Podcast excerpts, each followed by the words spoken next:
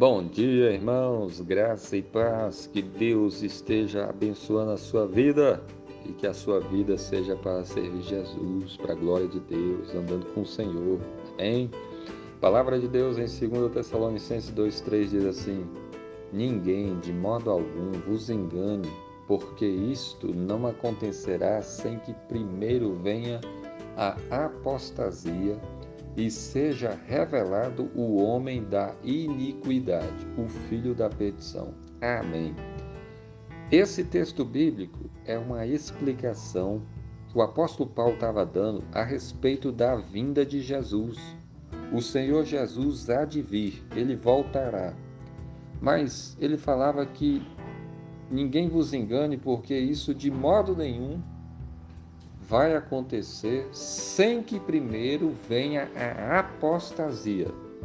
Antes de Jesus voltar, haverá a apostasia. O que é a apostasia? É o abandono na fé das pessoas. Então, Paulo estava dizendo aqui, explicando que Jesus não vai voltar sem que antes venha a apostasia. Muita gente vai abandonar a fé em Cristo. Muitas pessoas vão abandonar a fé no Senhor Jesus Cristo, vão abandonar o caminho de Deus. E se nós formos analisar, isso está acontecendo. E muito, muitas pessoas estão abandonando a fé. Muitas igrejas estão abandonando a fé. Se você for olhar, muitas igrejas estão deixando de confessar Jesus, estão deixando de confessar a palavra de Deus e estão seguindo as coisas desse mundo, imoralidades, abominações, amor ao dinheiro, uma vida apenas de moralidade, coisas assim que totalmente contrária à palavra de Deus. Então a apostasia está acontecendo e você tem que estar tá vigilante para você não apostatar da fé, para você não abandonar Jesus, para você não abandonar o caminho de Deus. Como é que está a sua vida com Deus? Você está vigilante para isso? Você está congregando? Você está lendo a Bíblia? Você está orando? Você está participando da ceia do Senhor com constância? Porque Jesus não voltará sem que antes venha a apostasia. E nós estamos vendo que está acontecendo.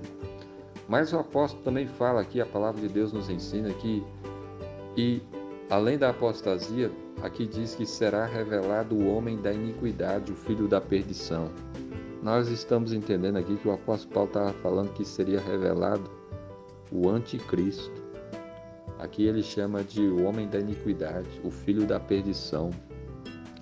Ele falava que vai ser revelado. No certo sentido, o anticristo, né? Existem muitos anticristos. Porque anticristo é todos aqueles que são contrários a Cristo. Mas dá a entender que vai se revelar um maior, talvez o maior de todos, né?